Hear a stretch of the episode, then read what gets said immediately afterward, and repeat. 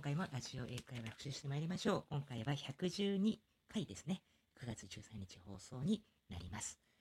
えっと、今回も3つ取り上げます。まず1つが comprehension の語源。2つ目が beam のもう1つの意味。3つ目が repair と fix の違いを確認しようという、えー、3つの話題です。まず1つ目、comprehension ですけれども、この comprehension の語源ですね。えー、その前に、えー、アキラが It's beyond my comprehension、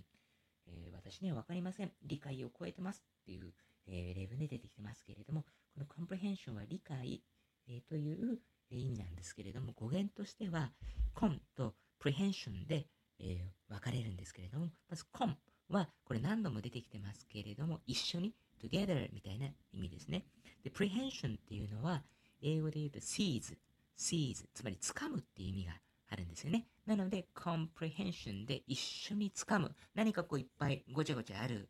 ものを、えー、ガッと一緒に掴むっていうところからこう理解する、状況を理解するっていうような意味で、この comprehension、理解という意味になってます。で、この語源してると、えー、このですね、形容詞形で comprehensive、comprehensive っていう単語があるんですけれども、この意味もすっとわかるようになります。なんでかっていうと、comprehensive っていうのは包括的なっていう意味があるんですよね。えー、例えば comprehensive agreement 包括的な合意とかっていう使い方しますけれども、この包括的っていうのも、まあ、いろんなものを包み込んでる、含んでるっていう意味で、さっき言ったようにこういろんなものを一緒にこうガッと、えー、掴むっていうイメージと共通するものありますよね。はい。ですので、この語源ぜひ押さえておきましょう。それから二つ目のポイントは beam ですね。えー、今回はどういうふうに使われてたかというと、これ、これも明らかな。えっ、ー、と、a blue beam came out of it. えー、この it ってスペースクラフトなんですけども、宇宙船から青いビームが出てました。光線が出てましたっていうことを言ってますけれども、このビームの、えー、語源はですね、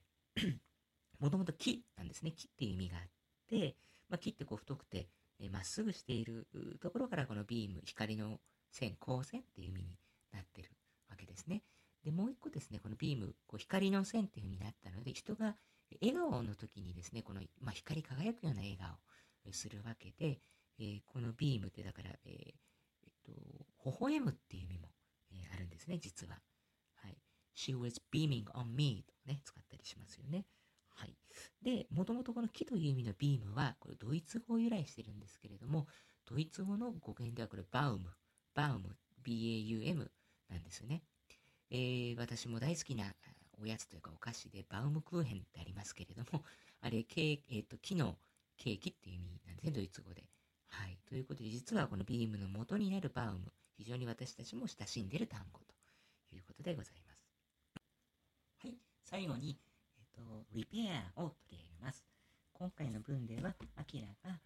Some computers are damaged beyond repair というね、えー何台かのコンピューターはもう修理できないくらい壊れちゃってますと、え言ってる表現ありますね。このリペアなんですけれども、えー、フィックス、似た単語のフィックスの違いは何かというポイントです。で、リペアは、まあ、もう壊れている機械とか物を直すっていう意味があります。で、フィックスもあの同じような意味があるんですけども、これ、フィックスの他の意味に固定する、ね、あの動かないようにこう据え付けるとかですね、いう意味がある。このことからもわかるように、フィックスっていうのはなんかこう、本来あるべきでない場所にあるものをこうしっかりあるべきところに、えー、止めるという意味がありますので、そういう意味だと、あの、まあ、物が壊れてる時も、本来あるべき状態じゃないものから直す。なので、フィックスっていうことなんですよね。でポイントは、の場合って必ずしもそのものってもう壊れてるわけじゃないんですよね。一方でリペアの方は、まあ、まあ、壊れているものを直すという意味なので、イメージで言うと、えー、フィックスの方が広い、直すという意味で広くって、その中に一部にリペアがあるっていうようなイメージを持っておくといいんじゃないでしょうか。ですから、えー、ご記憶か、えー、あれですけれども、106、レッスン106で、How can I fix my painting? ね、どうやって私の油絵を直したらいいんですかっていう、えー、例あのレッスンの文がありましたけれども、この時は、えっ、ー、と、油絵、ちょっと間違っちゃったわけですけど、別に壊れてはないわけですよね。だから、How can I fix my painting? とは言うんですけども、How can I repair my painting? とは言わない、えー、わけですね。まあ、こういう違いもありますので、えー、この意味の違いを覚えておくと便利かなというふうに思います。はい。今回の深掘りはいかがでしたでしょうか？また次回お会いしましょう。バイバイ。